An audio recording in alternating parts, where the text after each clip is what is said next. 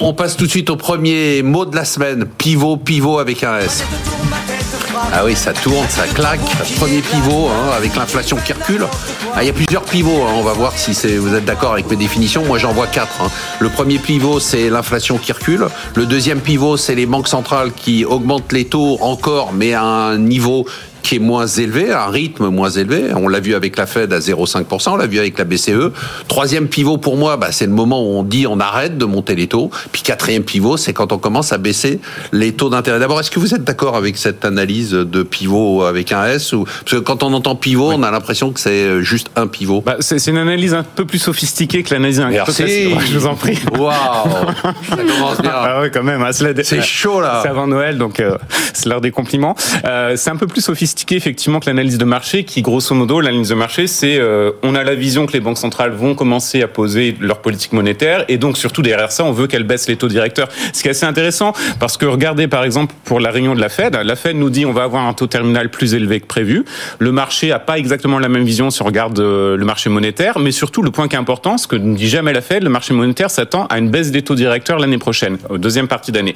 Donc le point qui est essentiel aujourd'hui, c'est effectivement de voir qu'il y a plusieurs pivots et que dans l'immédiat, du point de vue de banque centrale, la, le seul point qui compte, c'est l'inflation. Il n'y a pas de discussion sur est-ce qu'on va poser les euh, la politique monétaire, est-ce qu'on va éventuellement même baisser les taux directeurs, pour une simple et bonne raison, c'est qu'on a une extrême volatilité au niveau des projections macroéconomiques. L'année dernière, à la même époque, on parlait d'un choc désinflationniste pour 2022. Bon, j'ai pas besoin de revenir sur ça. Évidemment, on n'a pas eu ce choc désinflationniste. Au contraire. attendez, je, je vous interromps on en parlait, les banques centrales en parlaient. Sur ce plateau, on n'en parlait pas du tout parce qu'on parlait d'inflation pour une raison très simple, c'est que c'était prévisible même avant l'Ukraine parce qu'on avait quand même euh, ces goulets d'étranglement et ces pénuries post-Covid. Mm. C'est-à-dire tout le monde qui se remet à consommer ensemble, même s'il n'y avait pas eu l'Ukraine, de toute façon on aurait eu l'inflation. L'Ukraine a été un peu l'accélérateur. La... c'est ça. Mais un accélérateur pas de du tout le déclic euh, très clairement. C'est important de le dire parce que euh, dans, dans l'esprit des gens, l'inflation c'est l'Ukraine. Non, c'est pas vrai. Ah, pas du tout. Et, effectivement, quand on regarde au niveau des banques centrales, même encore en février de l'année dernière, la BCE nous disait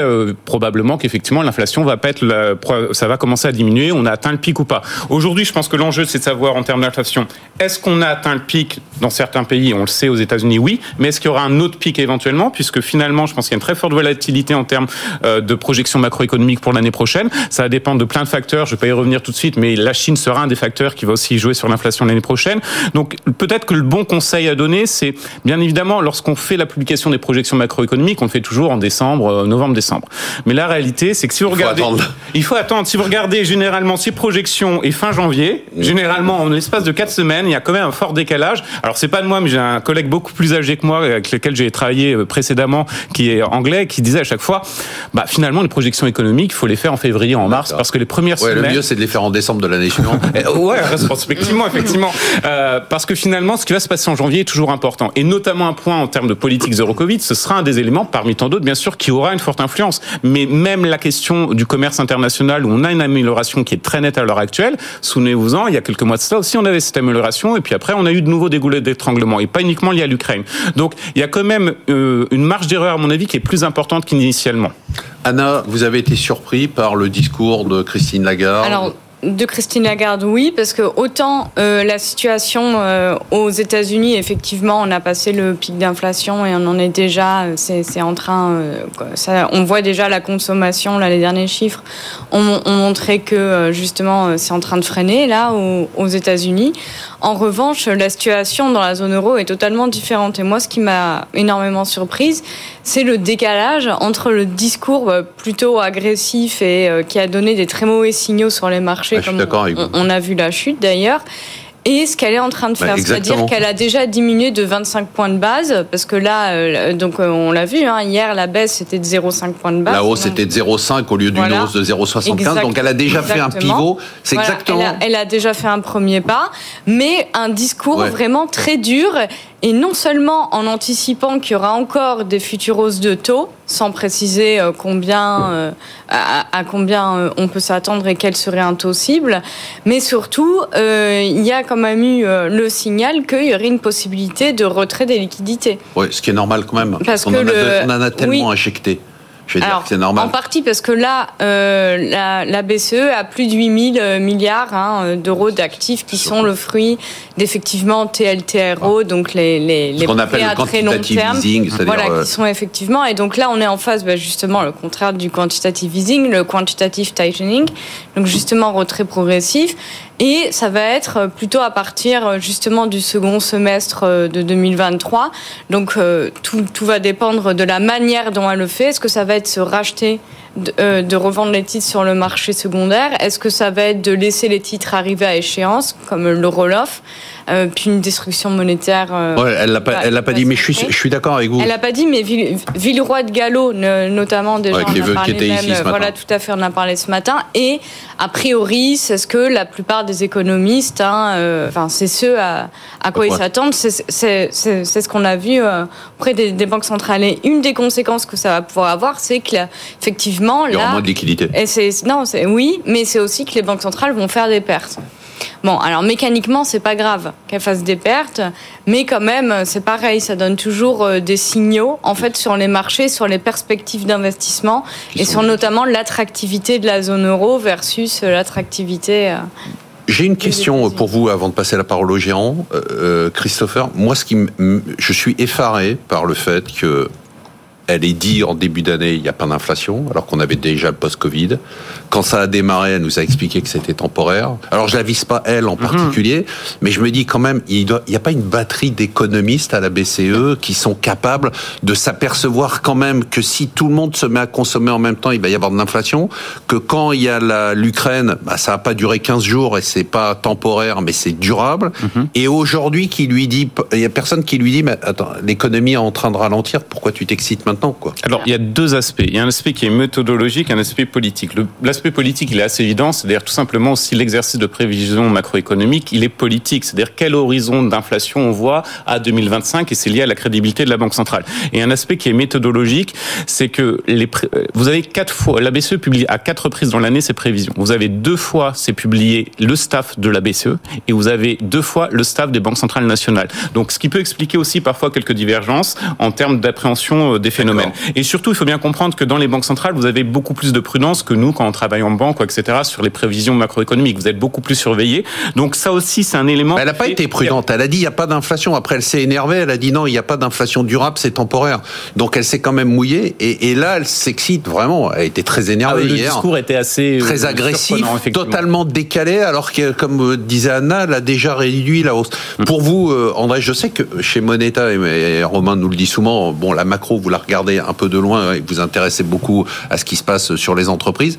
Mais enfin, c'est quand même un driver et l'inflation et les taux d'intérêt, c'est un driver important pour vous? Oui, alors moi je vais me poser peut-être un peu en décalage par rapport à, votre opinion. C'est nous on voit quand même une, une grande inflation. Grand risque, hein, c'est un grand risque. une grande inflation embarquée, et je pense que c'est de ça qu'elle voulait qu'elle voulait avertir. Il y a euh, certes euh, les taux de fret maritime ont baissé, le pétrole est revenu à son niveau d'avant Ukraine, l'acier à son niveau de, de, de 19, mais en Europe, les prix du gaz sont à un niveau extrêmement élevé. Les prix de l'électricité sont à un niveau délirant. Euh, le soutien budgétaire des États continue à être extrêmement élevé, pas seulement en France, mais dans plein d'autres pays. Oui. Soutien budgétaire, il y a aussi des dépenses militaires qui vont arriver, qui passent par le budget. Et puis, il y a les salaires. Les salaires, euh, pas seulement en France. Euh, je dis pas euh, que tout le monde, tout le monde a arraché ce qu'ont eu les quelques salariés de Total. On ne sait pas d'ailleurs dans le détail ce qu'ils ont eu, mais beaucoup. Par contre, si on regarde ce qu'a négocié IG Metall, donc c'est le syndicat des métallos en Allemagne, 4 millions de ou 5 millions de membres, c'est 8% de hausse sur en deux, ans. Oui, oui, oui. Aujourd'hui, je vois, euh, c'était une news hier, les salariés d'EasyJet, c'est des petits signaux, ont arraché 7,5 en France. Voilà, pour, pour 23. Donc, il y a quand même des, des effets embarqués qui font qu'il est probable que cette inflation, bien sûr, on a une inflexion, mais ce sera peut-être pas une cloche, mais ça pourrait être une, une, baisse plus lente que ce qu'anticipe le marché. Et c'est là où elle a peut-être eu raison d'être un peu agressive. Voilà, voilà mon commentaire. Ah. Oui, après, il y a un décalage entre le discours. Si, si on a envie d'être agressif, il faut relever les taux d'intérêt de 0,75%. Ça sert à rien de dire je fais 0,50%. Elle n'a pas exclu d'autres hausses. Elle n'a pas exclu d'autres hausses. Louis de Fels. Et après Anna. Ouais, ça va être un peu, moi je rejoins Sandro, ça va être un peu plus long. Et aussi, il y a un problème de crédibilité parce que pendant trop longtemps, ils avaient dit don't fight the Fed. Et rappelez-vous, ils en avaient mis, on leur avait reproché peut-être d'en avoir fait trop post-Covid. Et là maintenant, le marché à chaque fois joue ce fameux pivot dont vous parlez, et notamment la fameuse baisse de taux pour mi-2023. Et là, ils nous ont quand même répété plusieurs fois qu'il n'y aurait clairement pas de baisse de taux l'année prochaine. Et voilà, c'est peut-être 50 points de base en tout cas en Europe, mais ça va être plus long et plus durable dans le temps. Et on a bien vu l'explosion des taux, que ce soit en France ou en Allemagne, euh, depuis l'intervention de la Banque centrale. Vraiment, les taux ont remonté fortement. Et c'est pour ça que nous, on continue de, de, de penser que euh, la, baisse des taux que le marché anticipe, c'est pas pour tout de suite. Et c'est pour ça aussi que l'inflation va mettre beaucoup, beaucoup plus de temps. Parce qu'en effet, quand vous parlez des salaires, on parle même de plus de 5% euh, de hausse de salaire aux États-Unis embarqués, avec zéro de productivité en même temps. Donc, certes, il y a une baisse dans les, dans les biens, mais dans les services, vous n'allez pas avoir le choix de de nouveau augmenter les prix en 2023, mais on qui pas va dans entraîner. Une, mais on n'est pas dans une spirale. Bah, C'est-à-dire qu'on est dans un réajustement, pardon Anna, allez-y. Moi oui. je pense que il y, y, a ce thème qu'on entend beaucoup, on, et je l'entends André, mais, mais je pense qu'on n'est pas dans une spirale, euh, rapidement Anna. Oui, on n'est pas dans une spirale, effectivement, la boucle inflation-salaire, pour plusieurs raisons, notamment pour des raisons structurelles de problèmes d'appariement entre l'offre et la demande sur le marché du travail, tout simplement euh, qu'on n'a pas le temps de, de, de, développer ici, mais qu'on pourrait expliquer euh, par plusieurs raisons, donc structurelles. Et ensuite, euh, pour, pour ce qui est justement, vous avez parlé euh, tous les deux, l'inflation importée, le prix de l'énergie. Bah oui, mais la BCE, elle peut rien faire pour ça, la Banque centrale. C'est justement, si c'est ce type d'inflation, si c'est une inflation. Elle peut, elle peut calmer, elle mais peut calmer, elle, va, elle va pas trouver du lithium. C'est, elle va, enfin, si vous voulez, c'est une, une, inflation par l'offre. Mmh, c'est pas une inflation par la demande. Donc forcément, le relèvement des taux directeurs euh, ne, peut, ne peut pas fonctionner. Par contre, un argument qui est celui de la crédibilité, ça c'est vrai.